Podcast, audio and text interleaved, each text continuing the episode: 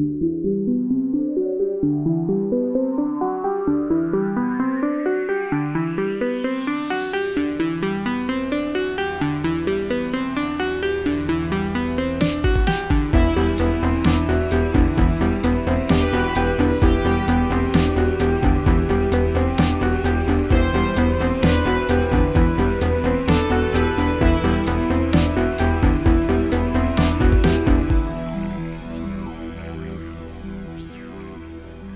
Julie.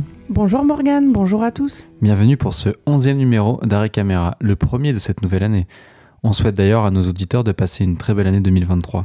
C'est la moindre des choses. Bonne année à tous. J'espère que ça s'est d'ailleurs mieux passé pour vous que pour nous deux, puisque les huîtres ne nous ont pas épargnés en 2022. Ça nous aura fait office de régime post-fête. C'est un peu le détail euh, scato de, de, de l'année. Écoute, il faut bien commencer par faire rire euh, les auditeurs euh, en 2023.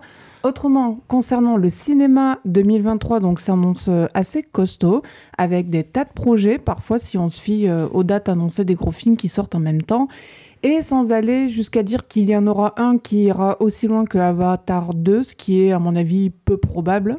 Non, je pense pas. Au global, on peut penser que le 7e art va retrouver quelques couleurs. Ouais, donc effectivement, il y a peu de chances qu'on ait un, our- un ouragan de la taille d'Avatar 2 en 2023.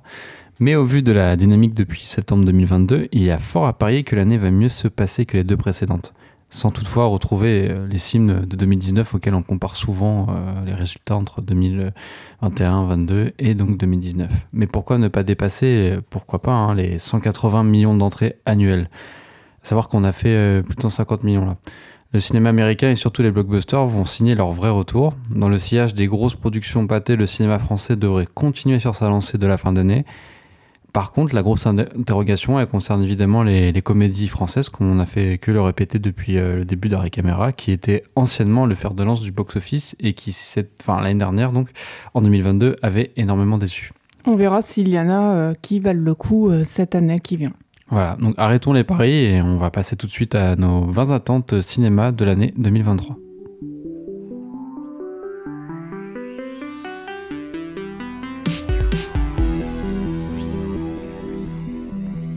Après le précédent euh, bilan euh, cinéma de l'année euh, 2022, quand on a fait ça au dixième épisode d'Arrêt Caméra, on démarre 2023 avec nos plus grosses attentes pour les mois à venir.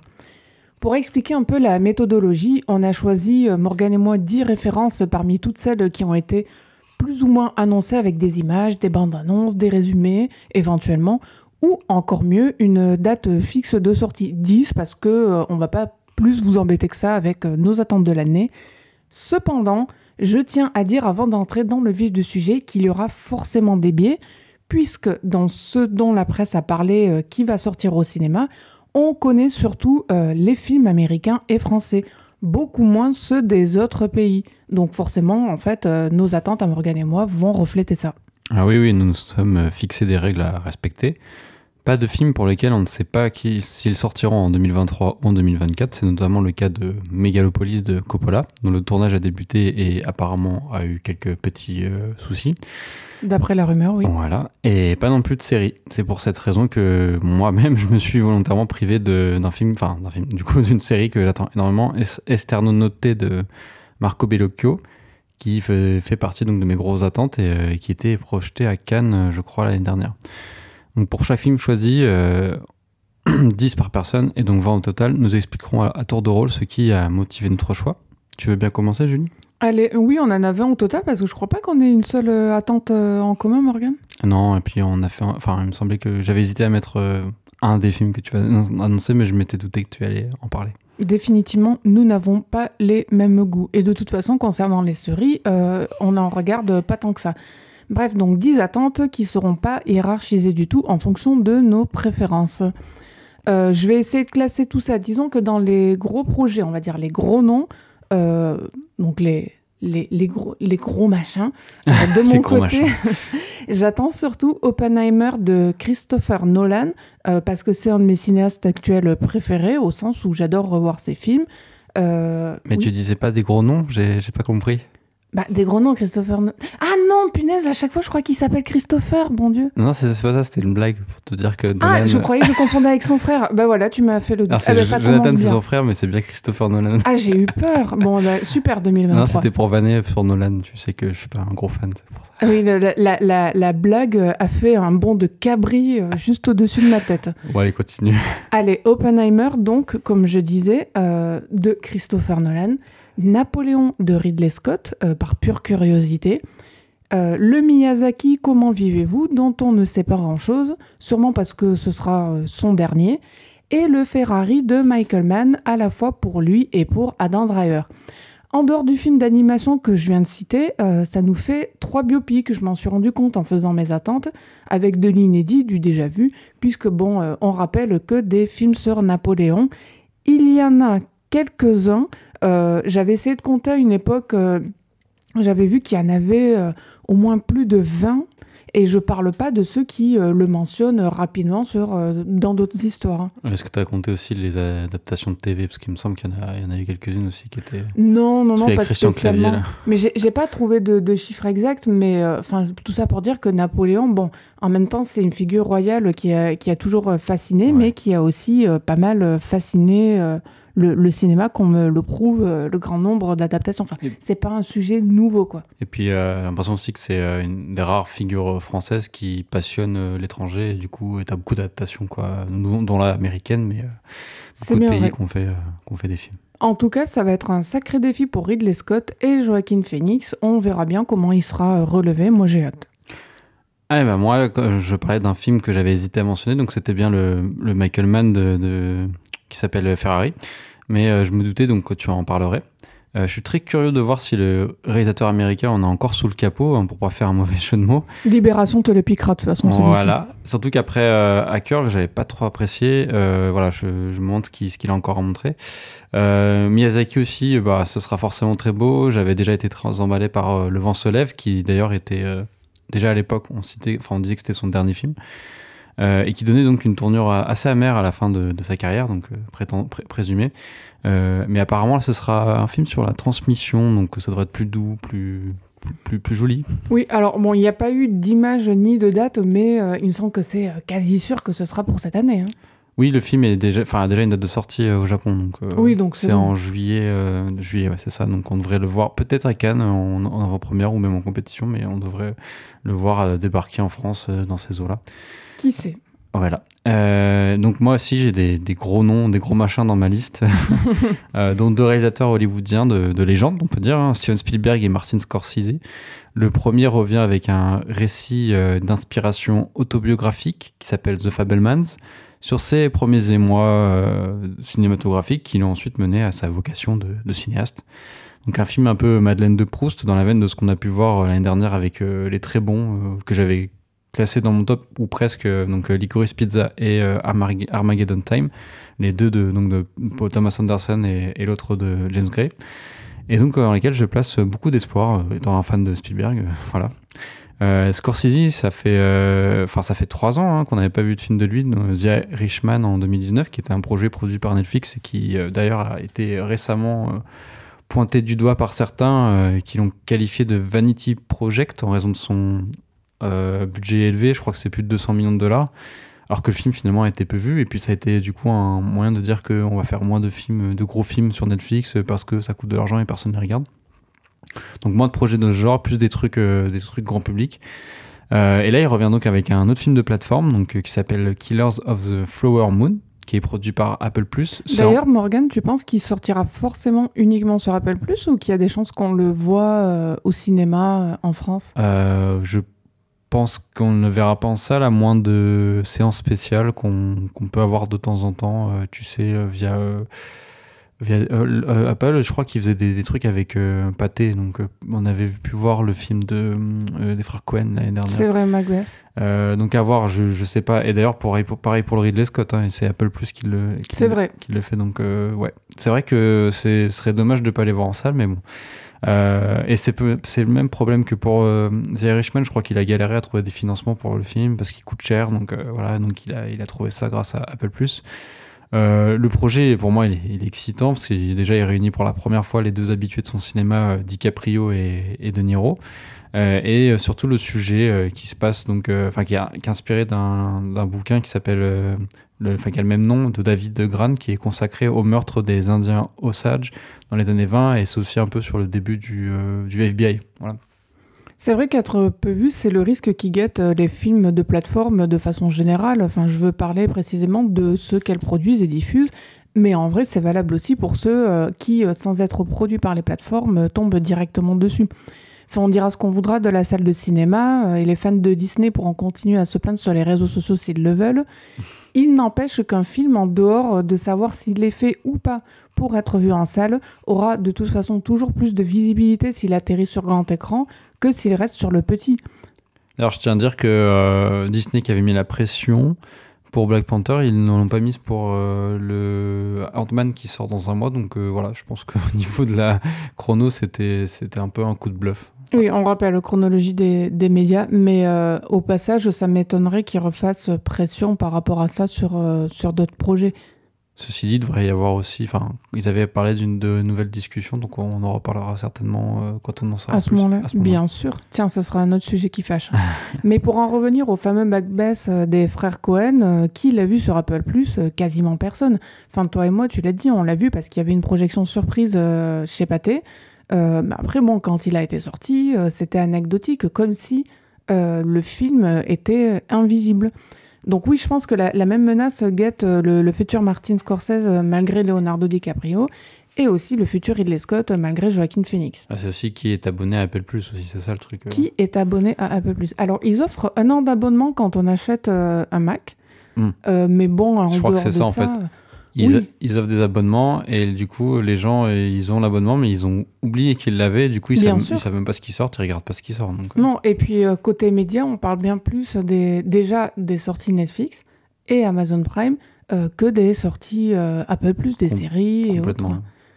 Donc voilà, à l'inverse de ces réalisateurs qui sont dans nos attentes et qui se sont dirigés vers des projets en trouvant des financements importants via les plateformes, il y a aussi les réalisateurs qui se font euh, financer avec des projets de films qui n'ont a priori rien à voir avec leur parcours, mais qui peuvent servir à autre chose.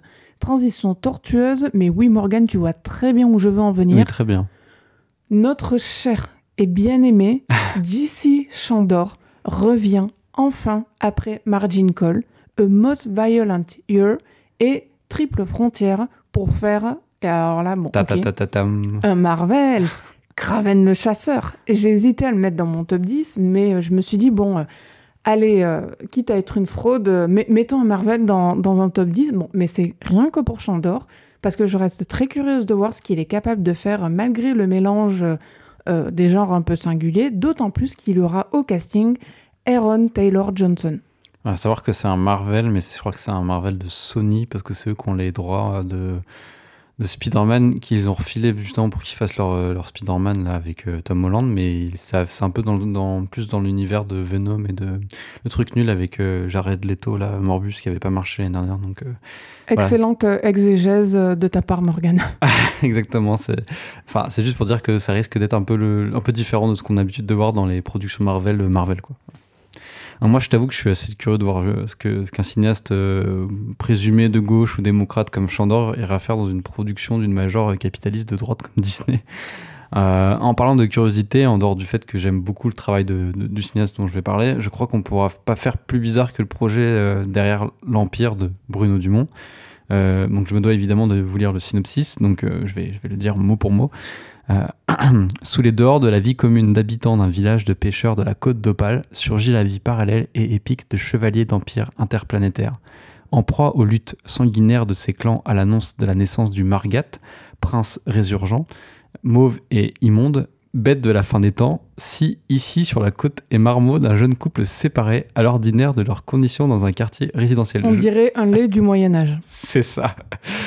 Euh, bon voilà, c'est ça le, sujet, ça a l'air assez, assez gratiné, je pense qu'on on va s'éclater devant. À ajouter qu'on retrouve au casting euh, Camille Cotin, Lina Coudry et Anna Maria Bartolomei, ainsi que Fabrice Lucchini et le duo d'enquêteurs de Petit Quinquin, enfin Petit Quinquin, Bernard Prévost et Philippe Jor, un film qu'on devrait de toute évidence retrouver quelque part à Cannes et potentiellement en compétition. Pour l'Empire du Monde, de mon côté, je ne suis pas très confiante. Enfin, j'ai adoré France avec Léa Seydoux, euh, mais j'ai prodigieusement détesté Maloute et j'ai peur que son film à venir, vu euh, le fameux synopsis, ressemble plus euh, au second qu'au premier, ce qui m'empêchera pas d'aller le voir pour autant, surtout vu le casting. Cannes, pareil, j'y crois aussi. Autrement, dans les attentes que je n'ai pas encore mentionnées compte tenu de la place dans mon top annuel de 2022 de The Souvenir, partie 1 de Joanna Hogg, il y a son prochain film avec Tilda Swinton que j'adore, euh, et oui, les deux euh, travaillent encore ensemble. Donc film euh, The Eternal Daughter. On n'en sait pas trop, mais je suis allée voir sur Allociné et il est dit que ça va parler de secrets de famille, de manoirs, de fantômes, euh, je suis de toute façon en fan de Jane Austen, des Sœurs Brontë, de Woolf, toujours partante pour ce que j'appellerais des anglaiseries. Et il paraît que Tilda Swinton joue enfin, son personnage ainsi que le rôle de la mère de son personnage. Donc ça va être assez, assez étrange. On a hâte. Sinon, dans la veine du drame familial aussi, je sais que pas mal de personnes sont restées euh, circonspectes devant euh, le faveur de Florian Zeller. Euh, je, vois Morgane qui essaie d'agiter sa main pour que je lui donne la parole. Je ne le ferai pas. drôle de réalisateur par ailleurs, Florian Zeller, parce que bon, enfin, au fond, quand on y pense, pas forcément au niveau du public, mais on va dire au niveau de, des, des médias, de la critique, il est quand même plus ou moins boudé dans son propre pays et salué euh, outre-Atlantique. Je crois que c'est le cas à la fois pour son... Parce que la base c'est un metteur en scène de théâtre et je crois que même en France c'est pas, euh, c'est pas le metteur en scène de théâtre le, plus euh, adulé et apprécié, non? Par la critique je parle, hein, par le bah, c'est, possible, mais alors en France, enfin je veux dire, à part quand il a sorti The Faveur, j'en avais jamais entendu parler. Ouais, bah, c'est l'adaptation de son... sa pièce, je crois, c'était ça. C'est ça. Bah, du coup, moi j'avais beaucoup aimé. Et euh, désormais, donc, j'attends euh, le pendant qui est The Sun avec euh, Hugh Jackman et Laura Dern, entre autres, au générique. Alors bon, les difficultés entre adolescents et adultes, ce qui sera au cœur du film, c'est un sujet vu et rebattu, mais j'ai foi en lui et peut-être qu'il en sortira quelque chose de rafraîchissant. Peut-être, oui. Moi, j'avoue que je suis plus Team Hogg que Team Zeller. en tout cas, les deux films sortent en mars, donc on sera vite fixé. Euh, de mon côté, en tant que féru d'horreur, il est évident que j'allais citer quelques films. J'ai fait l'impasse sur les suites de films ou sagas cultes du genre. Euh, suivez mon regard, euh, Scream 6 et Evil Dead Rises. Le premier qui arrivera en salle est le nouveau film de Shyamalan, Knock at the Cabin. Un film qui flore bon l'intrigue à la quatrième dimension, un peu comme Old, que j'avais beaucoup aimé. Je suis également curieux de retrouver Jonathan Groff, qui est l'acteur enfin, principal du film et que toi et moi adorons qu'on a vu pour la première fois au cinéma il y a, peu euh, comme méchant dans le dernier Matrix et qui est, euh, pour ceux qui ne savent pas, euh, enfin situé qui est Jonathan Groff, mais peut-être qu'ils l'ont vu dans la série Mindhunter qui joue le, le sosie de Macron. Ensuite sortira en avril en France le nouveau film d'Ari Aster, Beau is Afraid, avec Joaquin Phoenix. Donc là on en sait un peu plus, mais au moment où j'ai écrit le, script, on n'en savait pas trop parce qu'il n'y avait pas encore eu la bande-annonce. Oui, il y avait juste eu cette affiche absolument affreuse. Bon, et la bande-annonce, elle a aussi une drôle de tête, mais enfin il y en a à qui s'appelait manifestement. Alors moi, je ne sais pas si ça va me plaire, mais je suis intrigué. Euh, donc euh, on ne sait pas quelle sauce on va être mangé. Euh, donc apparemment, ce que, ce que j'ai vu de l'abondance, c'est que ça a l'air d'être une comédie à la fois horrifique et, et, barrée à la Charlie Kaufman ou... Oui. Très dans la peau de John Malkovich. ouais, ou j'ai plus le nom du réalisateur, mais si Spike Jones, voilà.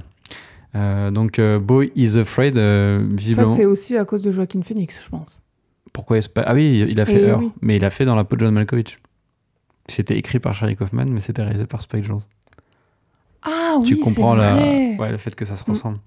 Euh, et donc Boy is Afraid, euh, ça narrera l'histoire d'un des, enfin ce qui est visiblement un des plus grands entrepreneurs de tous les temps, euh, à plusieurs moments de sa vie, donc on risque de le voir à plusieurs âges différents et dans plusieurs univers parallèles différents. Ça a l'air assez barré. Euh, donc j'ai beaucoup aimé Hérédité, beaucoup moins Midsommar, donc euh, ce troisième film devrait nous en dire un peu plus sur les vrais talents du, réalisateur américain. Est-ce que c'est un génie ou pas euh, Ok, est-ce que c'est un génie ou pas ah bah, Rien que les termes de la question sont presque problématiques. ah, Vienne. enfin, je cite Maxine de Ty West, qui est la suite directe de X, qui était un de mes films d'horreur préférés de l'année dernière. Euh, donc le personnage principal joué par Mia Goss euh, se rendra à Hollywood pour devenir une star du porno. Wouhou, on, est, on a hâte. C'est tout ce qu'on sait pour le moment, mais ça s'annonce euh, très 80s, putassier. Ça a l'air d'être un peu dans, la veine de, ce que De Palma a fait dans les années 80, donc, dont Body Double.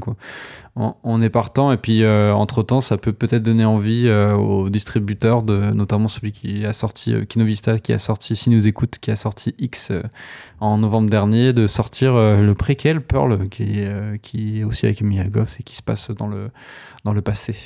Oui, j'y crois, si c'est sorti en salle. Euh, Pearl, je pense qu'il viendra.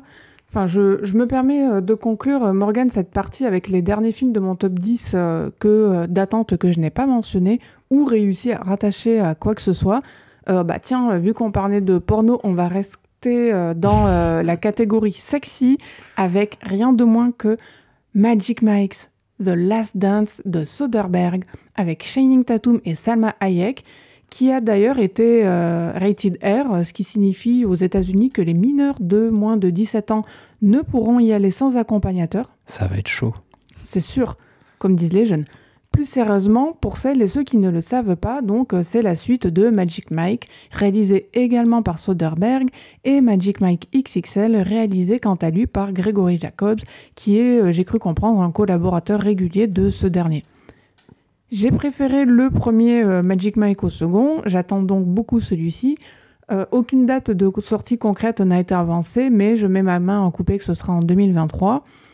Enfin, euh, ce sera sûrement chaud, mais pour euh, les intellos, je mentionne Tard avec Kate Blanchett, pour Kate Blanchett, et euh, avec la grâce de Kate Blanchett. Oui, c'est du porno pour, pour oui, un télo, ce que tu bah, C'est un film pour sapiosexuel, en tout cas. Donc, Kate Blanchett en chef d'orchestre, un métier qui semble d'ailleurs être un centre d'intérêt particulier pour le cinéma ces, ces derniers temps. Euh, enfin, je veux dire, entre le film avec Pierre Arditi ou euh, plus sérieusement euh, Bernstein de Bradley Cooper qui va débarquer sur Netflix. Ouais, cette année, ouais. Et aussi une mention RSC qui n'est ni américaine ni française. J'ai réussi à en trouver une et elle s'est naturellement glissée dans mon top 10 le prochain Nuri Bilge Ceylan, qui avait, pour rappel, gagné la Palme d'Or avec Winter Sleep. Euh, je sais plus quelle année. C'est 2014. 2014, c'était pas plus tôt? Non, non, 2013 c'est euh, La vie d'Adèle, 2012 c'est Amour, 2011 c'est Tree of Life, 2010 c'est Oncle Boonmi, donc... Euh, D'accord, donc t'es es prêt pour une question sur un champion spécial, c'était ma Morgan.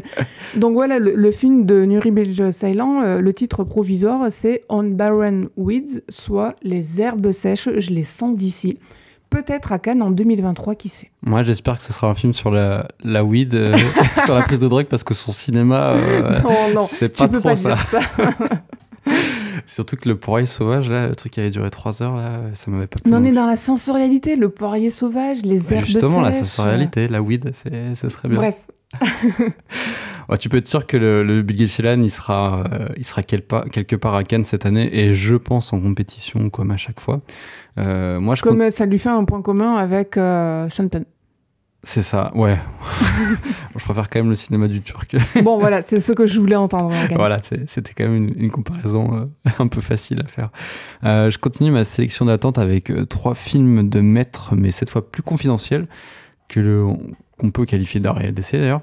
Il s'agit de Showing Up de Kelly Reichardt, de Dwelling by the Westlake de Gu Xiaogang et Walk Up de Hong Sang-so. S'il n'y avait pas un Hong Sang-so, je, je, on a surpris tout notre, notre auditoire. Ouais, je pense qu'on se serait inquiété sinon. Oui. Euh, le film de Kelly Reichardt donc, a déjà été présenté en compétition à Cannes l'année dernière. Il était reparti bredouille, notamment parce qu'apparemment euh, le film n'a pas été... Euh, euh, bah, c'était le dernier film projeté, donc bon, pas, généralement, c'est pas une bonne place pour. C'est le moment où euh, toute la critique est rincée. Euh, oui, et puis même, je pense que le jury, il a déjà fait son choix dans sa tête, à moins d'un choc.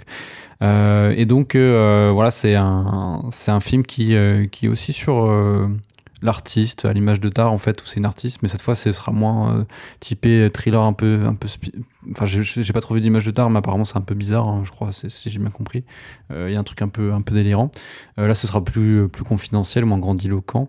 Et d'ailleurs Co j'avais adoré son dernier film donc c'était génial Co. Si vous l'avez pas vu on ne peut que recommander. Oui et puis on retrouve Michel Williams sa muse qui qui est toujours exceptionnelle dans son cinéma notamment dans certaines femmes et dans Wendy et Lucie. Euh, euh, sinon, bah, effectivement, tu as mentionné un, un Aung San Suu dans, mon, dans mes attentes, qui euh, a fait aussi un festival, mais il était à Toronto, donc pas, pas un festival euh, de, de, de premier. euh, de- Enfin, si, c'est comme un gros. C'est plutôt un marché du film, en fait, ce festival, mais c'est pas un festival type Venise, Berlin, il n'y a pas de prix. Euh, donc, comme chaque année, j'attends avec impatience un film du, du cinéaste, et comme j'ai déjà vu La romancière l'année dernière en, avant-première, euh, qui, qui, qui, on en parlera, donc je vais pas Oui. dévoiler ce que je pense du film. Mais il sort en février. Mais voilà, il sort en février et World Cup n'a pas encore de date, mais il y a déjà un distributeur, donc euh, on devrait, euh, on devrait le voir arriver. euh, Ouf, comme la, la France peut se coucher tranquillement s'il a un distributeur. On devrait le voir arriver, je pense, à l'automne. Et puis euh, il y a encore d'autres films. Je crois qu'il a déjà tourné un autre film, donc euh, voilà. Sinon, on a le, donc le nouveau film de Gu Xiaogang. Lui, c'est c'est celui qui avait fait les- le très beau séjour dans les monts Fushun. Ah, c'est la suite de ce film et donc ça sort cette année. Alors, il n'y a pas encore de date de sortie, mais il avait annoncé sur Twitter, parce que je le suis, qu'il avait finalement euh, enfin, enfin tourné son film et débuté le montage. Euh, donc je pense que le film sera à Cannes. Mm. Il y, a- Euh, il y a de grandes chances. La question reste à savoir où est-ce qu'il sera. Euh, Je pense que ça peut être un gros, euh, un gros coup pour la compétition, euh, parce que Séjour dans les Monts Fonchun, c'était quand même assez impressionnant pour un premier film. C'était, c'était, c'était magnifique. Quoi. Ouais, voilà. il y a- il y a- il y a- je- pour ceux qui ne l'ont pas vu, je le conseille d'ailleurs. Beaucoup de plans séquences, mais pas des trucs un peu top à l'œil. C'est vraiment très. euh, c'est une belle chronique familiale sur le temps qui s'é- s'écoule pendant, je crois, 10 ans. On voit pas le temps passer. Il n'y a pas de marqueur temporel, mais voilà, c'est assez beau. Euh, donc, si vous avez bien suivi, vous aurez noté que je n'ai cité que 9 films, car il y a la cerise sur le gâteau, le petit plaisir coupable, euh, Super Mario le film. Un peu comme toi avec le Chant d'Or, euh, en tant que grand fan du, du plombier, oui, j'aime bien la plomberie, euh, mais surtout le jeu vidéo. oui, t'aimes plus les jeux vidéo que la plomberie Oui, en voilà. l'occurrence. euh, mais il est italien, donc euh, voilà, c'est un point commun qu'on a avec, avec lui. Mon Dieu. J'attends évidemment la collaboration entre Nintendo et Illumination, bien que je ne suis pas un fan des Mignons, qui est la, donc, la, la, la saga phare de, de- de Illumination. Mais les premiers trailers, les premiers trailers pardon, font cruellement envie. ça a l'air assez fun et ça a l'air d'être dans l'esprit Mario tout en étant un peu euh, grand public. Quoi. Donc, Je pense qu'il va bien marcher le, le film. je pense qu'il va cartonner. Moi, je, je fais le pari. Ça risque peut-être pas en France, mais mondialement, ça va faire un carton. Et ben voilà, on a fini avec nos attentes. Euh, N'hésitez pas d'ailleurs à nous communiquer les vôtres via Twitter si vous avez envie. Et euh, il est temps de passer à nos premières critiques de l'année 2023, à commencer par euh, Megan.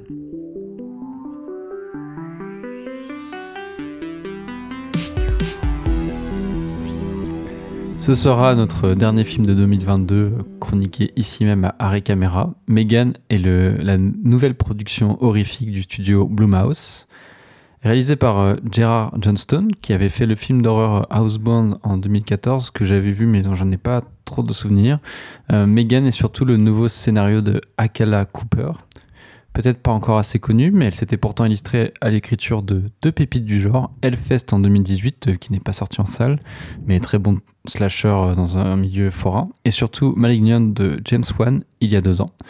Peux-tu nous faire un résumé du film, Julie? Oui, alors euh, Megan, donc elle a été créée par sa tante Gemma pour accompagner Caddy à aller de l'avant après le décès de ses parents dans un tragique accident. Donc Megan, c'est une poupée à part, euh, une sorte de, on peut le dire, d'androïde qui s'améliore en apprenant au fur et à mesure via euh, ses interactions euh, avec ses usagers jusqu'à obtenir une autonomie qui en fait devient de plus en plus inquiétante. J'étais particulièrement hypé par le projet. J'avais notamment beaucoup ri devant la promotion du film, qui voyait jusqu'à s'affronter sur les réseaux sociaux les comptes officiels de Chucky et de Megan. Le premier notamment qui accusait euh, l'autre de le copier. On va pas se mentir, le concept de Megan est principalement dérivé de celui de la création de Don Mancini, qui est donc le créateur de Chucky, soit une poupée, un simple jeu d'enfant devenant une machine à tuer. À la différence que Megan amène l'histoire sur le territoire du danger du progrès humain, de la robotique et de l'intelligence artificielle, un truc cher à Asimov, quand Chucky n'était qu'une simple poupée possédée par l'esprit d'un serial killer. Certains diront que c'est encore le fruit des ravages de l'Elevated Horror. On y revient à chaque épisode à Elevated Horror. Alors Megan n'est pas très elevated, c'est même plutôt un film assez bête, euh, référentiel et fun, mais ça reste hélas très poli et largement moins pervers que Chucky. Oui, donc euh, bon, rien de l'Elevated Horror, effectivement. Euh, le film fait plutôt le grand écart entre les sujets qu'il se contente euh, à peine d'aborder. Donc oui, il y a celle euh, autour de l'IA, j'ai failli dire IA, mais bon, tout le monde m'aura compris. mais aussi des entreprises de la Silicon Valley, et oui, et son fan service à outrance en clin d'œil permanent aux films du genre horrifique. Dit comme ça, ça pourrait paraître un petit peu novateur, mais c'est pas le cas. Megan est un parfait produit de son époque. Euh, il faut pas trop de sérieux, mais en même temps, on ne peut pas euh, rire gratuitement et grassement sans donner l'impression euh, au spectateur qu'on ne lui donnerait quand même pas un peu de matière à réfléchir, histoire qu'il se sente pas pris pour un jambon. Au fond, en y pensant, ça ressemble beaucoup à ce que fait Marvel depuis dix ans sur le principe. Rassurer ses fans, servir la soupe, avec quelques punchlines pour faire mouche, et dans Megan, enfin je veux dire, elles sont un petit peu rigolotes, mais elles n'ont rien de particulièrement bien écrit. Et mettre un vernis après par-dessus de problématiques sociétales. Alors dans ce genre de film, ce sera euh, parfois le racisme, parfois l'écologie, le réchauffement climatique. Bon, bah là, c'est euh, les robots, leur autonomie, leur sensibilité. Enfin, tout ça, c'est que du décorum. Ouais, c'est vrai. Euh, Megan, c'est clairement un film de son époque, donc un film d'horreur pop référencé à l'extrême, des scènes faites pour être reprises en gif ou rejouées sur TikTok. C'est au fond euh, très inoffensif et si on oubliera le film pour ce qu'il est, on s'en souviendra encore quelques mois au moins, ou peut-être années, on ne sait pas, parce qu'il sera viral un petit moment sur Internet jusqu'à sa suite. Car on ne se doute pas que Blumhouse euh, envisage d'en faire une mini-franchise euh, comme le studio a pu faire de ses Happy Birthday, qui étaient quand même des films autrement plus sympathiques et délirants. Mis à part quelques passages camp et, et rigolos, notamment les, les, passages où la poupée chante à cappella des chansons de répertoire populaire comme Titanium, j'ai beaucoup ri devant cette séquence. Euh, Megan est un, au fond un film d'horreur très moyen avec euh, presque aucun passage effrayant. Et euh, c'est quand même bien dommage pour un film d'horreur. J'y avais pas vraiment songé, mais c'est vrai qu'il y a des passages qui sont faits pour, pour être repris et devenir des, des mèmes. Megan doit être un des premiers films du genre où je trouve que c'est aussi évident. Je rappelle d'ailleurs pour ceux qui ne savent pas que les mèmes, euh, c'est une affaire tellement sérieuse que j'avais lu que Instagram a carrément créé un poste de head of meme pour les gérer. Si vous ne savez pas ce que c'est, c'est normal, pas grand monde euh, ne devine ce que cette personne fera. Enfin, on vit des temps merveilleux. On quitte le, le, cadre de la promotion pour euh, voir le film et c'est comme si le film en fait devenait lui-même euh, une promotion totale, endogène. Et à mon avis, c'est une tendance qui va se prolonger sur euh, d'autres films du cinéma d'horreur parce que c'est quand même un peu la nouvelle mine d'or. Megan marche plutôt bien je crois, en, en, salle. Ouais, il est à, deux semaines d'exploitation. Il est déjà à 350 000 entrées. Donc, euh, il devrait terminer sa carrière à 500 000, aller peut-être 600 000 si on est positif, ce qui est quand même assez énorme. Et puis, aux États-Unis, il me semble que les trois premiers jours, donc le premier week-end, il avait déjà fait 30 millions de, dollars de recettes, ce qui est pour le coup énorme. Ah oui, ben voilà quoi. Et donc, bah, la, fin de Megan, sans totalement la dévoiler pour euh, celles et ceux qui ne l'ont pas vue, enfin, oui, elle laisse clairement ouverte la possibilité de lui offrir une suite si le public euh, aura été au rendez-vous euh, à la fin de son exploitation. Pour en revenir à son contenu directement, c'est pas un univers ou un scénario vide de sens que Megan propose, mais c'est un pur divertissement étonnamment à peine horrifique. C'est sacrément lisse. Enfin, moi, j'aime pas les jumpscares au cinéma. Euh, je suis pas pour leur multiplication. Mais enfin, euh, Morgane, tu es d'accord avec moi que quand on va voir un film d'horreur, sans aller jusqu'à dire qu'il faut que ça fasse euh, forcément peur, enfin, on doit, on doit sentir du danger, du frisson, de, de l'effroi, ne pas être à l'aise. Euh, ça peut pas être aussi plan-plan. Ouais, c'est vrai que c'est un peu, un peu lisse quand même comme film. et puis, enfin, si je devais retenir un truc positif du film, on va dire que c'est la poupée en elle-même, la manière dont elle est conçue. elle est bien faite. Parce qu'en fait, c'est une actrice hein, bien sûr. qui la joue. Et on y croit, on croit que c'est un robot. Il, y a, y a une vraie, comment dire, euh, interprétation de l'actrice. Quoi. Elle, se mouvoit comme un, comme un robot euh, qui n'est pas encore tout à fait euh, mobile. Bon, au fur et à mesure, il, change. Hein. il commence à être beaucoup plus. Comme il s'adapte à la, à la, petite fille avec qui elle est et que du coup elle devient de plus en plus euh, humanisée, euh, du coup elle, devient plus, plus mobile. C'est sûrement ce qu'il y a de, mieux dans Megan en fait, son personnage en fait, euh, qui donne le, son nom au titre du film. Voilà c'est ça, mais c'est dommage que en dehors de ça, les situations, les scènes d'horreur, elles ont, elles ont pas de peps quoi, c'est, pas très bien mis en scène Déjà, je, Gérard Joston, euh, je, je, le connaissais pas, mais c'est vrai que, enfin, à part son, son film On Band, mais, euh, mais voilà, je n'ai pas l'impression que ce soit non plus le, le, grand cinéaste qui est, qui est, qui est comment dire, adapté pour ce genre de récit, quoi. Bon, non, là, c'est un faiseur, enfin, c'est pas spécialement un créatif ou quoi que ce soit. Enfin... Ouais, c'est pour ça que je me suis leurré en disant ça, je vais voir le nouveau film de la, la scénariste de Malignant. et non. Et non, c'est pas James Wan. Donc euh, la mémisation du, du cinéma d'horreur. Je crois que James Wan fait partie de, pardon, je te coupe, de, de la production du, du, film. Oui, il produit le film, ouais. Mm. Bien sûr, il produit le film. Euh, c'est Atomic Pictures, je crois, son, sa boîte de prod. Donc, euh, et, c'est lui qui a eu l'idée du film d'ailleurs avec Akela Cooper. Il travaille en, collaboration dessus, mais c'est Akela Cooper mm. toute seule qui a, qui a scénarisé. Donc oui, donc la mémisation du, si je peux me permettre le, le, terme, du, du cinéma d'horreur est inévitable car c'est euh, devenu la, la, poule aux odeurs du, du, cinéma hollywoodien. Il coûte peu cher, hein, le cinéma d'horreur, et il rapporte énormément. On retrouve donc des arguments, des arguments pardon, qu'on avait l'habitude de voir dans les blockbusters ou les films grand public. Ce côté iconique, ou euh, comme les gens aiment bien dire iconique, qui fait le, le bonheur des fans et des utilisateurs de réseaux sociaux. Euh, par exemple, le gif là qu'on a beaucoup vu où elle danse. Oui, où elle, elle, danse de manière un peu spéciale. Et d'ailleurs, tu as remarqué, peut-être Morgane, souvent, quand on y pense, ce genre de moments euh, qui se veulent, euh, entre guillemets, iconiques, euh, ce sont des scènes de danse, en fait. Ouais, c'est vrai, c'est un peu le... Quand on y pense, un film qui n'a rien à voir, Drunk avec Mads Mikkelsen, combien de fois on nous a rabâché cette fichue scène de danse de l'acteur à la fin du film? Ouais, c'est vrai, bah, c'est vrai que le, fait de danser, c'est un petit côté un peu fédérateur. Je pense que les gens ils aiment bien. C'est festif. Mais, euh, mais voilà, je voulais dire que le, fameux gif de la, le personnage qui danse, ça, ça, pour moi, ça ressemble à ce qu'on a pu voir à l'époque, euh, le, le, gif de, de Avengers euh, avec le Avengers Assemble, tu sais, où ils arrivent tous là, ils attaquent les, les méchants dans le dans le Endgame, le, le dernier Avengers qui était sorti. Euh, donc de mon côté, j'espère que le scénariste Akela Cooper relèvera la barre dès cette année avec le film L'Anon 2 et j'ai un petit doute parce que l'année 1, c'était quand même je peux me permettre, bien de la merde.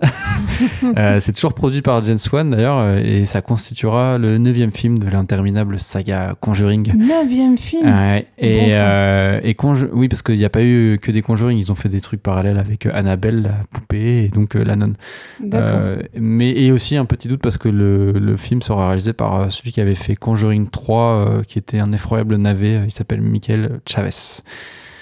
Eh L'horreur est parsemée de bien d'embûches. C'est ça. Alors, on a fini avec Megan, on peut passer désormais à du cinéma entre guillemets plus noble, mais pas forcément meilleur, Nostalgia de Mario Martonnet. Adapté du livre du même nom écrit par Hermano Rea et publié en 2016, le Nostalgia de l'italien Mario Martonnet est l'un des derniers films de la sélection officielle canoise de 2022 à sortir en salle, sélection dont il est reparti bredouille. Nostalgia sans H a pour acteur principal Pierre Francesco Favino, que vous avez peut-être vu il y a quelques années dans un excellent film italien, Le traître de Marco Bellocchio. Euh, je ne peux que recommander de le voir si ce n'est pas fait. Comment cet homme se retrouve-t-il à Naples, Morgan Ah, c'est un vaste sujet. Nostalgia raconte le retour de Felice dans son Naples natal et plus particulièrement dans le quartier de la Sanita. Euh, c'est suite à un exil, donc euh, pour ça que je disais tout un sujet, à un exil de 40 ans au Liban, en Afrique du Sud, puis en Égypte, qu'il revient euh, visiblement, parce qu'il ne le sait pas encore, mais au chevet de sa mère mourante, puisqu'elle meurt quelques temps après le début du film. Et cela rouvre, enfin son retour rouvre des tensions dormantes au sein du quartier. On va pas tourner autour du pot puisque c'est assez vite révélé dans le film. Felice a peur de retrouver son ami d'enfance qui est devenu le caïd, on peut lire, le plus turbulent euh, de la Sanita à Naples. Caïd qui fait régner la terreur sur euh, les jeunes comme les personnes âgées, sauf un prêtre qui lui tient tête avec euh, ses sermons, son action auprès des adolescents et celui du coin, et bien sûr avec l'appui de Felice, le prêtre, pour l'aider, puisque lui-même euh, et euh, longtemps partir avant de revenir, ce qui lui a permis euh, à Felice de s'ouvrir au monde. C'est donc un film qui, en dehors de la nostalgie, comme l'indique le titre, parle aussi beaucoup, j'ai trouvé, d'humanité, d'universalité, des gens qui partent, qui restent, qui sont la plupart d'ailleurs qui, qui, restent, et de comment tout cela s'imbrique pour former des rapports sociaux qui sont pas toujours évidents à maintenir dans le calme et dans la paix. Eh bien, avec ce que tu viens de dire, on, pourrait croire que le film est bon. Hein. Mais là, il m'a fait un peu l'effet d'une bonne sieste passée la première demi-heure. Euh, donc une fois que la, mère de Felice décède, ce dernier lui s'entête à rester à Naples. Au, passage, je voulais dire que euh, les rapports entre Felice et sa mère, euh, j'ai trouvé que c'était parmi les, parties les plus belles de, Nostalgia, notamment quand il lui donne des soins comme la toilette, qu'il habille, etc.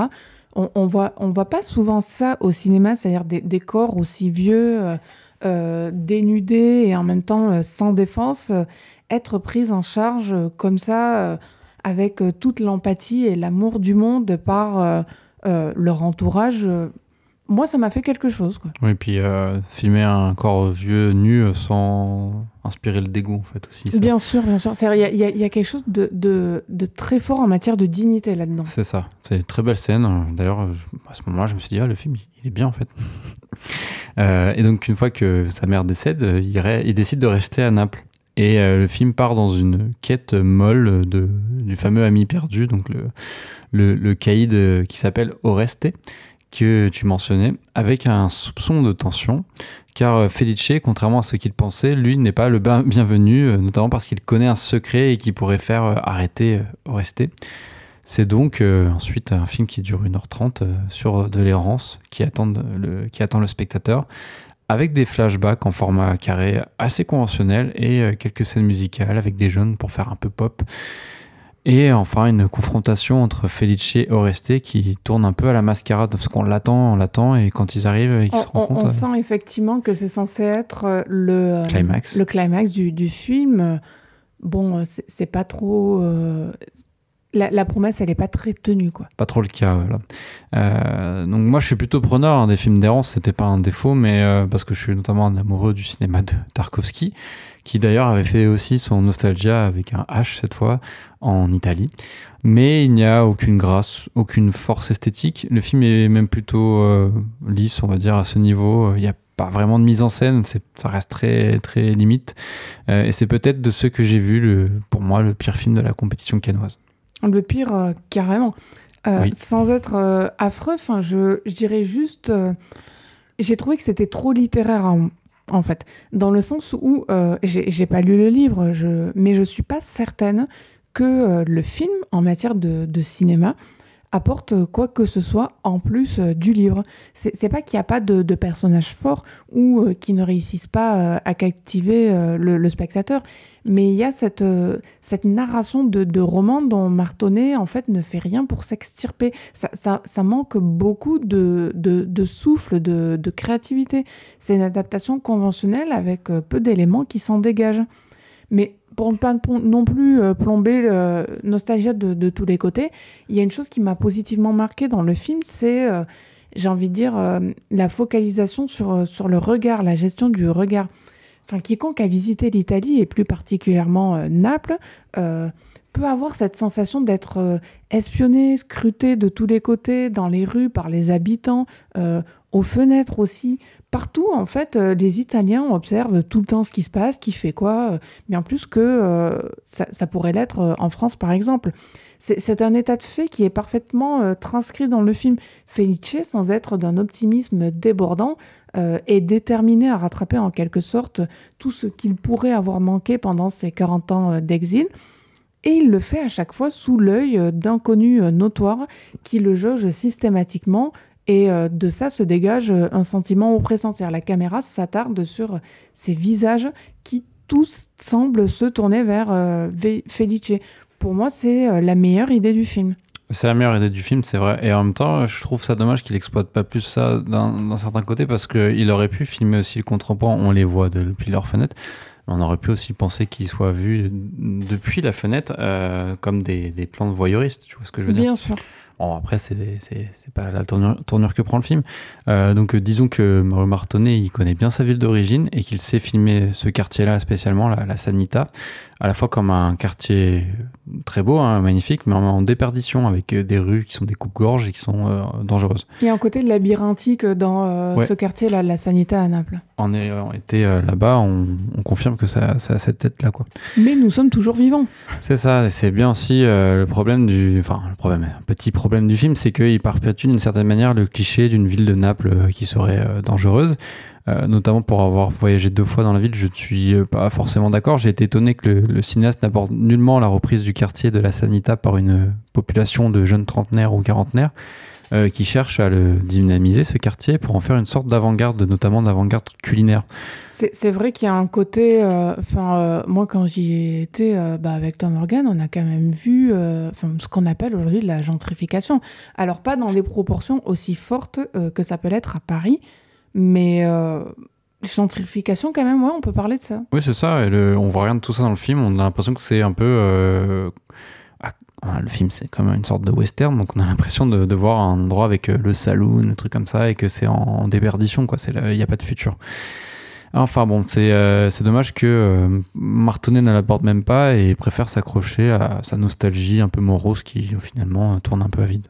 Je me dis que c'est euh, d'ailleurs sûrement avec ces films que Naples est une ville qui a euh, une réputation assez terrible. N'importe qui, en les regardant, euh, a peur de se faire tirer dessus comme un pigeon en plein milieu de l'après-midi dans, dans, une rue passante de, de, la ville. Je ne sais pas ce qu'ils en pensent, même les Italiens ou les Napolitains, même de, de ce qui est montré dans ces films. Et donc ici, dans Nostalgia, est-ce qu'ils le jugent juste ou pas? Est-ce que pour eux c'est fantasmé, éventuellement tiré par les cheveux? Mais enfin, je trouve ça très curieux, sans aller euh, non plus jusqu'à dire que les gangs, ça n'existe pas, bien évidemment que ça existe. Euh, mais je ne sais pas du tout. Euh, enfin, je je vois pas quelle est leur importance réelle au quotidien à Naples.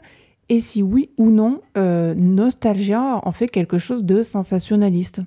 En vrai, s'il avait voulu faire un film pour montrer une ville dangereuse, etc., autant qu'il le fasse avec quelque chose d'intéressant à montrer, une bonne mise en scène, et pas un truc plomb-plomb, quoi. Parce que tu veux faire un thriller là, ou là, western. Là, ça fait un peu problème de voisin, mais exagéré avec des armes. C'est exactement ça. On a l'impression de, et je caricature de voir l'émission de Julien Courbet, tu sais, où il se plaignait des, des voisins, et, sauf que ça, ça, finit avec euh, un mort à la fin.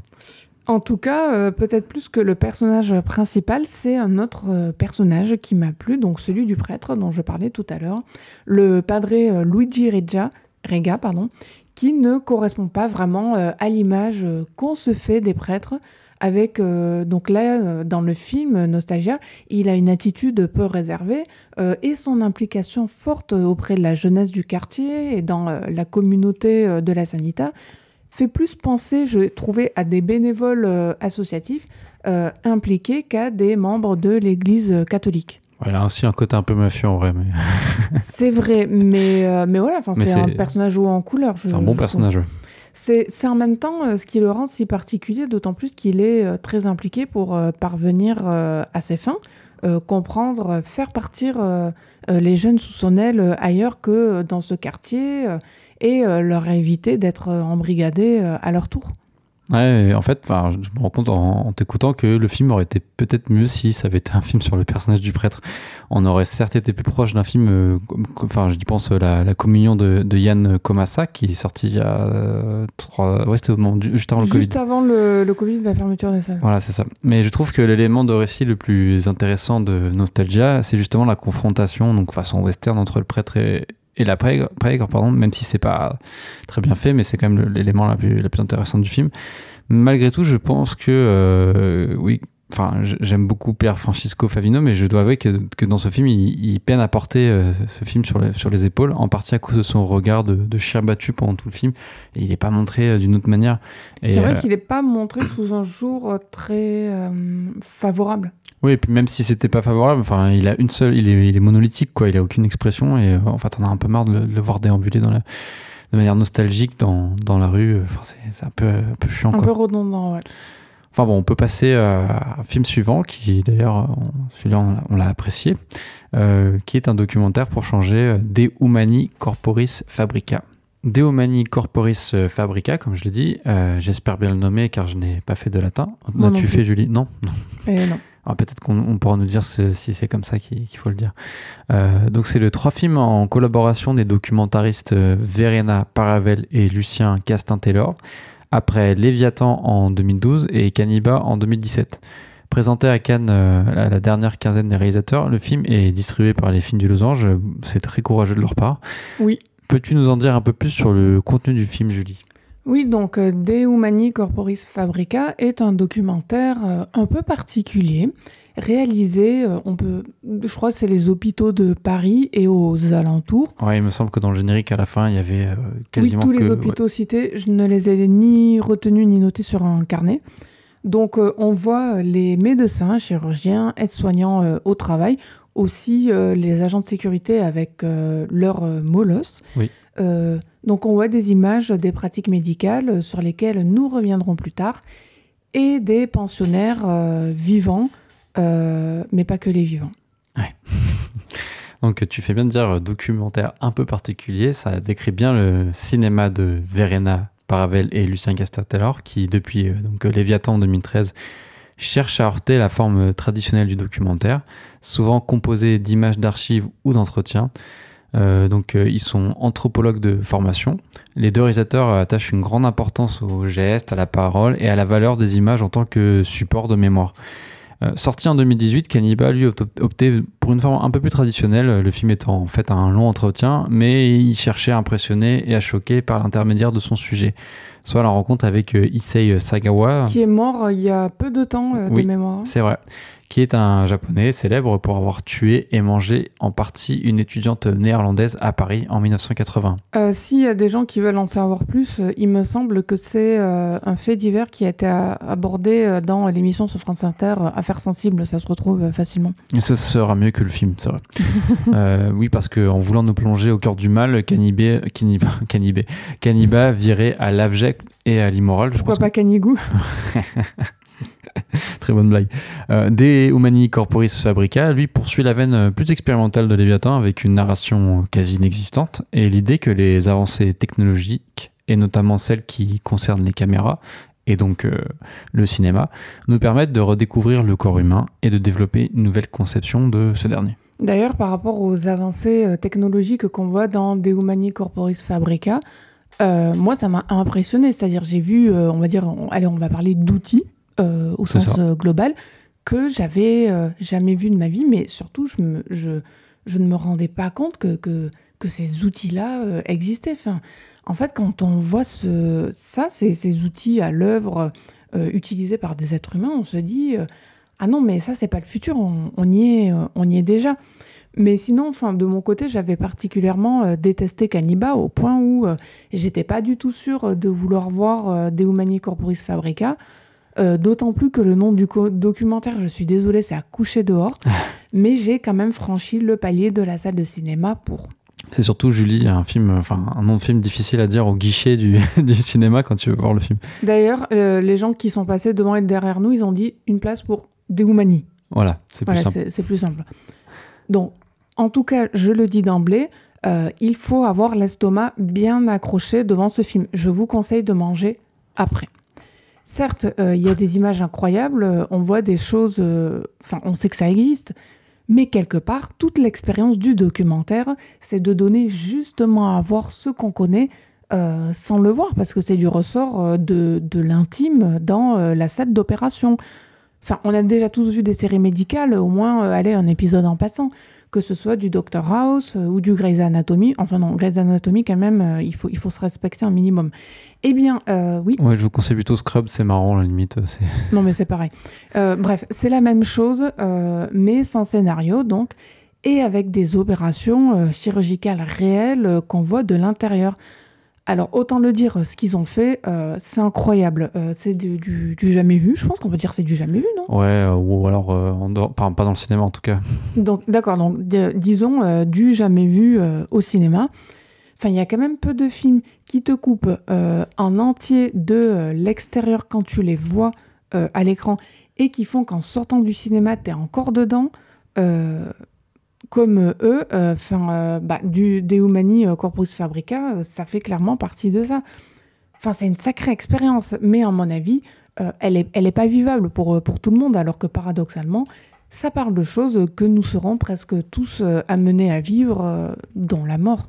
Oui, on est effectivement pas loin du body horror en fait. Les images sont inouïes, le corps n'est plus qu'une machine, un amas de chair qu'on découpe, qu'on perfore, qu'on cisaille, qu'on manipule et qu'on recoue. Je, suis toujours encore, euh, on l'a vu hier le film, mais je suis encore euh, euh, j'ai encore la, séquence où ils remettent une colonne vertébrale dans, dans le bon sens. Avec les, les, boulons et tout, c'est impressionnant. Complètement dément cette séquence.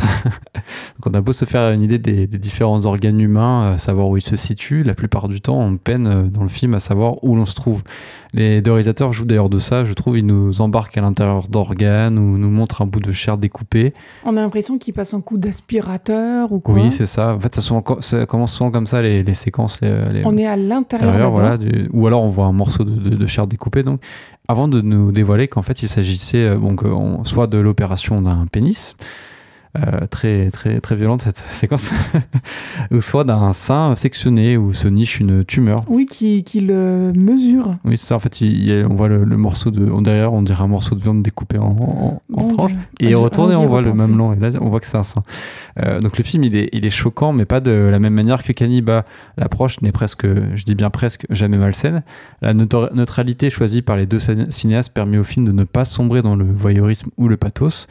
Nous sommes dans le quotidien de professionnels de santé qui ne peuvent pas faire preuve d'émotion et qui du coup banalisent ce qu'ils font en parlant de tout et n'importe quoi. Notamment, il y a une séquence assez, euh, assez marrante, enfin on va dire assez drôle, où ils sont en train d'opérer et on les entend euh, en fond euh, parler de leur achat d'appartement à Clichy de 90 mètres carrés parce que tu te rends compte, c'est quand même moins pour le même prix, on a un 50 mètres carrés à Paris.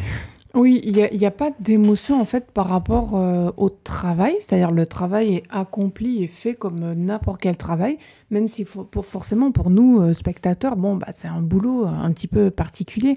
Mais euh, en revanche, il y a des, euh, des émotions dans les, euh, les rapports humains. si bah, le chirurgien, son assistant, n'a pas apporté le, le, bon tuyau, enfin on va dire le bon outil, parce que je ne sais pas de, de, quel outil il s'agit précisément. C'était le, truc pour aspirer. Oui, tu vois, tu dis le truc Morgane, mais je ne saurais pas... le nom exact non. Voilà, je ne sais pas le nom exact. Euh, mais donc voilà, quand euh, il n'y a pas le, bon outil donc pour euh, réaliser les opérations, bon là il y a des émotions parce que ça peut pas se faire correctement le processus, il y a des problèmes entre eux, bon voilà quoi. Enfin je veux dire, ce sont des, émotions finalement très banales du quotidien des êtres humains, quoique encore une fois ça se réalise dans un cadre assez assez particulier. Mais sinon Morgane, tu disais voilà c'est une approche presque jamais malsaine, enfin le diable se niche dans les détails. Autant la neutralité des euh, deux documentaristes fonctionne dans les images au cœur du bloc opératoire, en grande partie à cause de leur caractère inédit dont je parlais plus haut, autant j'ai trouvé ça plus compliqué, voire carrément douteux quand il s'agit des vivants qui ont des pathologies mentales et pas physiques.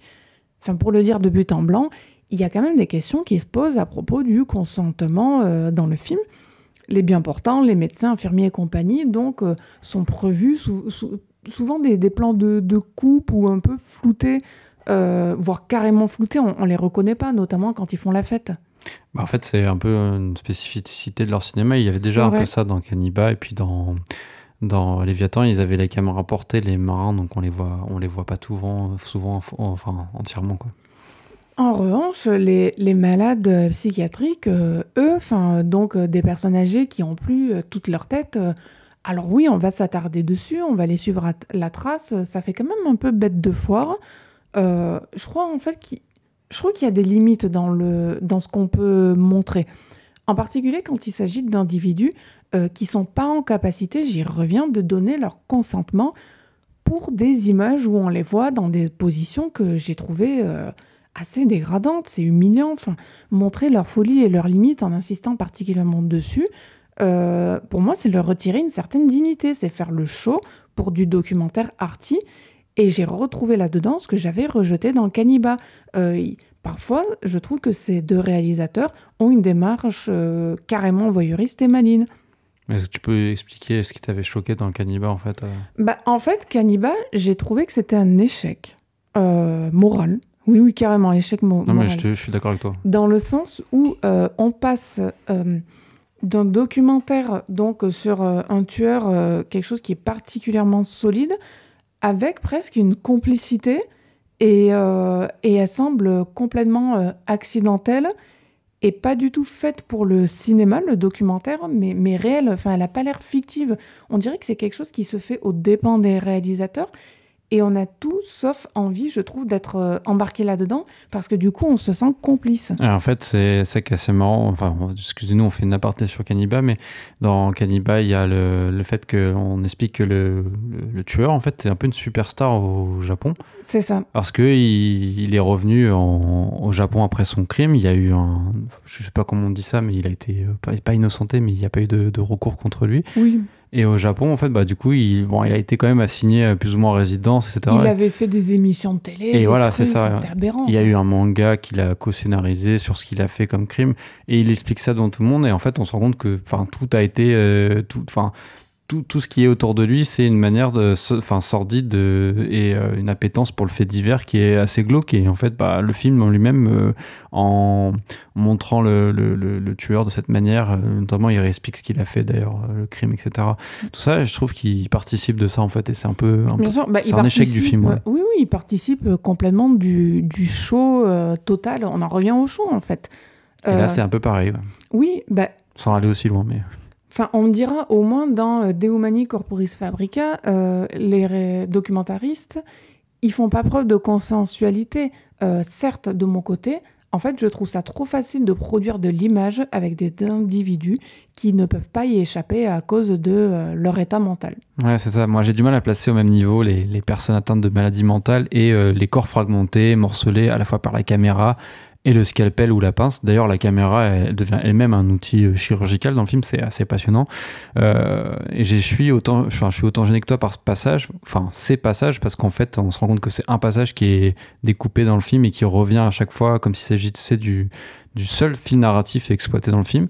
Euh, Il s'attarde vraiment longtemps. celui-là. ah, c'est étonnant parce que dans le film, en fait, il y a, enfin, chaque film est découpé en séquences, euh, soit une chirurgie, soit l'intervention d'un personnage qui parle à un autre euh, en fond, euh, ou alors les balades, des, des- comme tu disais, des mecs de sécurité dans les couloirs.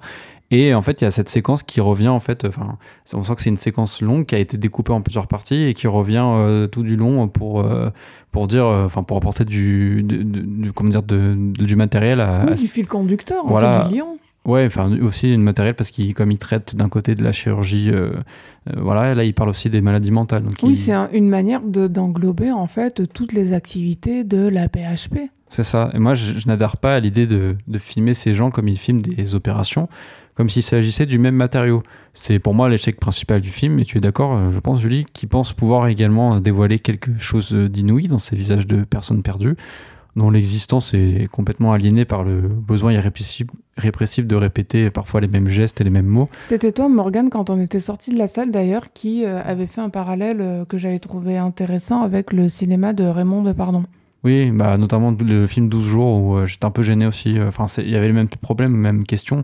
Euh, on filme des gens qui sont à l'hôpital psychiatrique on, enfin, on se demande ce qui se passe avec leur consentement. Quoi.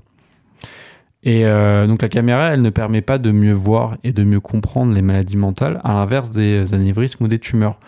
Donc pour moi, c'est un échec. Dans ces moments-là, la caméra, elle n'est finalement plus qu'une caméra de surveillance et puis euh, le super outil qui permet d'élever euh, notre vision de notre corps et, et- et l'humain en fait.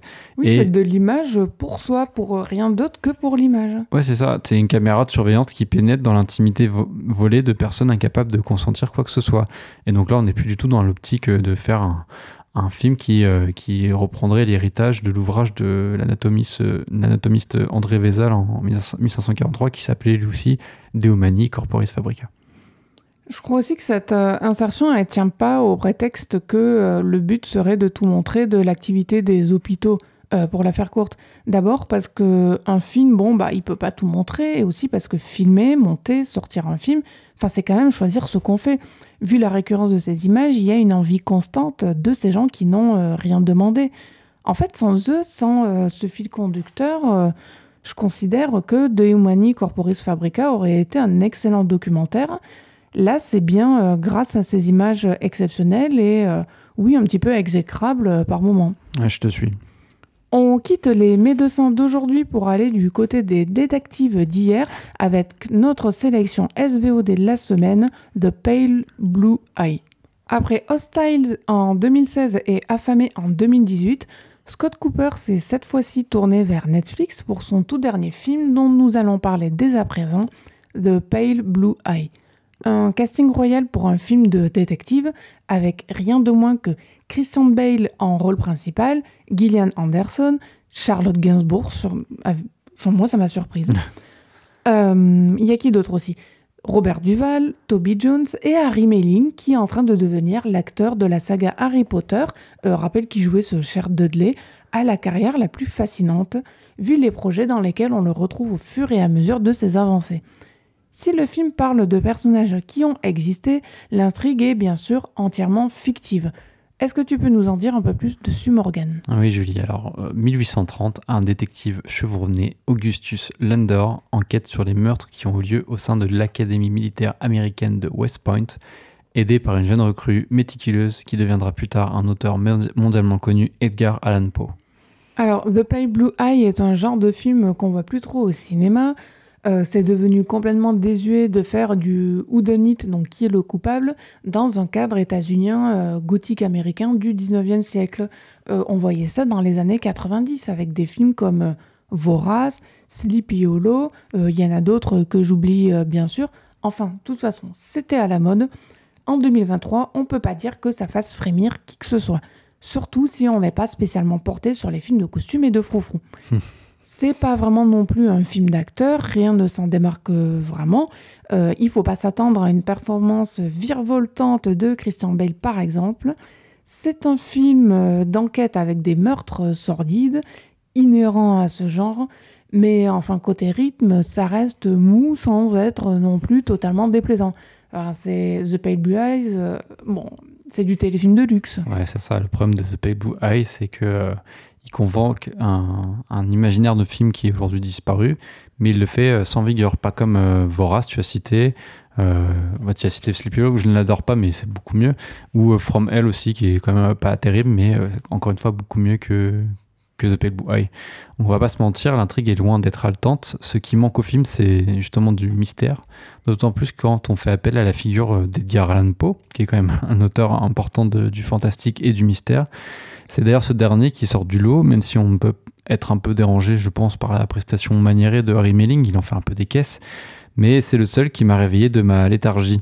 Christian Bale, lui, ronchonne pendant tout le film, il fait la gueule, et les autres acteurs ne sont guère plus convaincants, souvent réduits à des apparitions de luxe, mais qui ne servent complètement rien. Ça fait vraiment, euh, on est là pour l'argent. Bah, c'est ça, euh, Charlotte Gainsbourg, elle est inutile dans le film, ça aurait pu être n'importe qui d'autre, mais c'est Charlotte Gainsbourg. Alors que ça m'a fait marrer, moi, de voir Charlotte Gainsbourg dans euh, un film de costume, enfin, c'est pas souvent, quoi. Toby Jones, bah, bon, allez, on le voit plus quand même, Timothy Spall aussi, mais voilà, c'est luxueux, c'est sûr, les décors sont loin d'être cheap, mais Cooper ne sait pas les, filmer. Les, costumes euh, font vraiment d'époque. Enfin, pour le coup, il y a, y a, un vrai travail à ce niveau. Ah, mais c'est euh. Hein. c'est bien fait. Non, mais là, comment dire, le, le, décor est joli. Voilà. Voilà.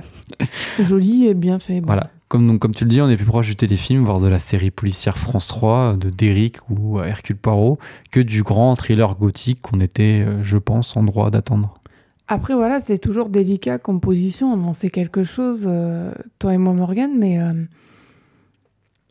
on le dit, on le redit, les films qui tombent directement sur, euh, les plateformes de SVOD, Netflix, Amazon, etc., enfin, c'est rarement bien. Euh, non, c'est pas non plus d'ailleurs une, affaire de goût, parce que bon, le cinéma, c'est pas qu'une affaire de goût. Enfin, de mon côté, au passage, euh, tiens, tant qu'à parler de SVOD, j'ai du mal à comprendre l'engouement pour un Glass Onion. J'ai rarement vu un film aussi pénible. Je crois que pareil, toi, Morgan, t'as pas du tout aimé. Ah, c'était naze. c'était vraiment naze.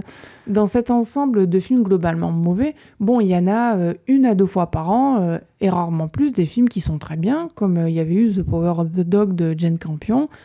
Un peu moins rarement, mais ce n'est pas souvent non plus.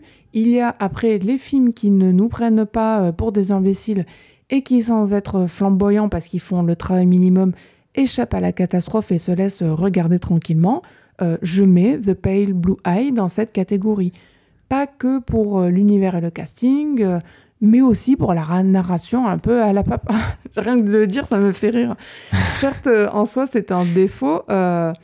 Mais enfin, je trouve pas non plus rédhibitoire. Enfin, c'est pour ça que j'en rigole nerveusement. C'est que moi, moi j'aime bien les films parfois un petit peu plan-plan où on prend son temps. Bon, bah voilà, enfin, j'ai un faible pour ça. Bah, en fait, euh, oui, c'est un film pépouse, quoi. oui, c'est ça. Enfin, on n'est pas tout le temps là pour voir du film policier qui tire dans tous les sens sous forme de thriller. Bon. Ouais, je suis d'accord, mais dans ce cas, pourquoi euh, convoquer la figure d'Edgar Allan Poe? Bon, je sais que c'est dans le bouquin, mais euh, le film. Bah, tu me dis États-Unis 19e siècle, moi je te mets un bon Edgar Allan Poe en plein milieu, voilà. Et puis, pourquoi pas, Morgan pourquoi pas? Le film étant d'ailleurs une, une, veine percée euh, fantastique, il nous parle d'un sombre passé qui serait commun d'ailleurs à l'Amérique et à la France la chasse aux sorcières. Alors que la chasse aux sorcières, c'est juste commun euh, au monde entier. Mais... Oui, voilà, c'est ça. Cette partie est d'ailleurs très confuse, on comprend pas très bien de quel mal est atteint euh, la fille euh, du docteur du film, sans trop spoiler. voilà, et ils disent qu'elle est, c'est, plus ou moins une sorcière, euh, mais on ne sait pas ce qu'elle a. Euh, pareil, Scott Cooper n'investit jamais les lieux qu'il filme d'une atmosphère euh, particulière. L'académie militaire, le cimetière, le cimetière quoi. Enfin, il y a une scène dans le cimetière, il n'y a aucune, aucune atmosphère. C'est vrai qu'il y a des sacrés lieux entre le cimetière, l'académie. le manoir aussi, des marquis là. oui, le manoir. Euh, le bar aussi, on retrouve Edgar Allan Poe avec le, le, détective. Enfin, il y, y a, des lieux, mais bon. Euh, enfin, je sais pas, c'est marrant d'ailleurs quand on y pense, Morgan, souvent on en revient à dire il y a des super lieux dans les films qu'on voit, mais les cinéastes s'en fichent complètement. Ils n'exploitent pas l'espace. Voilà, bring back Dario Argento. Voilà. Donc il y avait un potentiel euh, dont le, le réalisateur nous tire jamais profit. Le film est une succession de scénettes plates qui ne sortent jamais du modèle. Euh, en gros, c'est toujours euh, dialogue en chant contre chant entre deux, trois, allez, voire quatre ou cinq personnages. Mais voilà, c'est pas grand chose pour un film qui dure quand même 2h10. C'est peut-être à cause de la confusion sur la chasse aux sorcières que j'ai lu à plusieurs reprises que The Pale Blue Eye était un film avec des incohérences. En fait, c'est clair d'un point de vue historique. Euh, beaucoup de femmes ont été accusées de sorcellerie et brûlées sur des bûchers à cause de caractéristiques euh, physiques notamment, donc les taches sur le corps, type euh, taches de naissance, mm. grains de beauté par exemple, mais aussi de maladies identifiées avec les âges comme justement l'épilepsie. On peut deviner que c'est ce dont souffre la fille du docteur et c'est une maladie, j'ai fait des recherches, dont la connaissance a longtemps été retardée à cause des superstitions religieuses qui disait que les épileptiques, euh, on les appelait pas comme tels à l'époque parce que, en fait, j'ai capté euh, via mes recherches euh, que euh, l'épilepsie a été désignée en tant que telle un peu plus tard que l'époque à laquelle se situe The Pale Blue Eye. Ah alors que je croyais que c'était déjà le cas. donc voilà, à cette époque, les épileptiques, par rapport aux superstitions, c'était donc des sorcières. C'est ce dont le film joue et se joue, mais je te rejoins Morgane, euh, c'est pas clair du tout dans la façon dont c'est amené, parce qu'on croit glisser sur le terrain du fantastique, ce qui aurait éventuellement d'ailleurs euh, donné un peu d'énergie au film, mais enfin il aurait fallu euh, payer autre chose que les acteurs, alors qu'on se retrouve avec un satanisme un peu mou et conventionnel, du genre on a retiré le, le cœur du, corps, bon bah... Ouais, il y a un vieux rite, au bout d'un moment, c'est vraiment le, Ça fait pas envie. Hein. Le starter pack du, du rite pour court métrage étudiant, quoi. Donc voilà, bon, après c'est toujours pareil, on est encore dans le film qui est adapté d'un roman, dont le scénario et l'exécution collent très probablement comme ils le font à son matériau d'origine, euh, ce qui l'empêche euh, complètement de décoller. Eh bien, on a fini avec ce premier numéro de l'année 2023. On est très content de retrouver le podcast. Même si on a quasiment rien aimé. oui, ça a été très dur. On a prié très fort pour que Deomani Corporis Fabrica soit le bon film, et c'est le cas du programme. En tout cas, les prochains épisodes seront pleins de gros films, à commencer par le 12e épisode qui sortira le 27 janvier. Au programme, il y aura Babylone de Damien Chazelle, Tar, tiens, qui faisait partie de tes attentes de Todd Field, et Retour à Séoul, Séoul pardon, de David Chou. Pour la section SVOD, on parlera du nouveau film de Yol Sang-ho, le réalisateur du dernier train pour Busan et de Peninsula que moi j'aime beaucoup. Oui, Peninsula en KDX c'était assez sympa avec les zombies, on se baladait dans tous les sens. oui, non, c'était Je l'ai pas vu en 4DX, mais c'était quand même très bien aussi. Et donc, qui a réalisé un film pour Netflix, euh, Ju Jung-hee. Un film de science-fiction, si j'en crois les premières images euh, qu'on a vues. C'est ça. Euh, et donc, enfin, on retrouvera la formule du sujet qui fâche après deux apartés. Euh, on n'a pas encore le sujet, mais on, on, plonge dessus. Voilà. Euh, d'ici là, on vous souhaite le meilleur. À bientôt. À bientôt.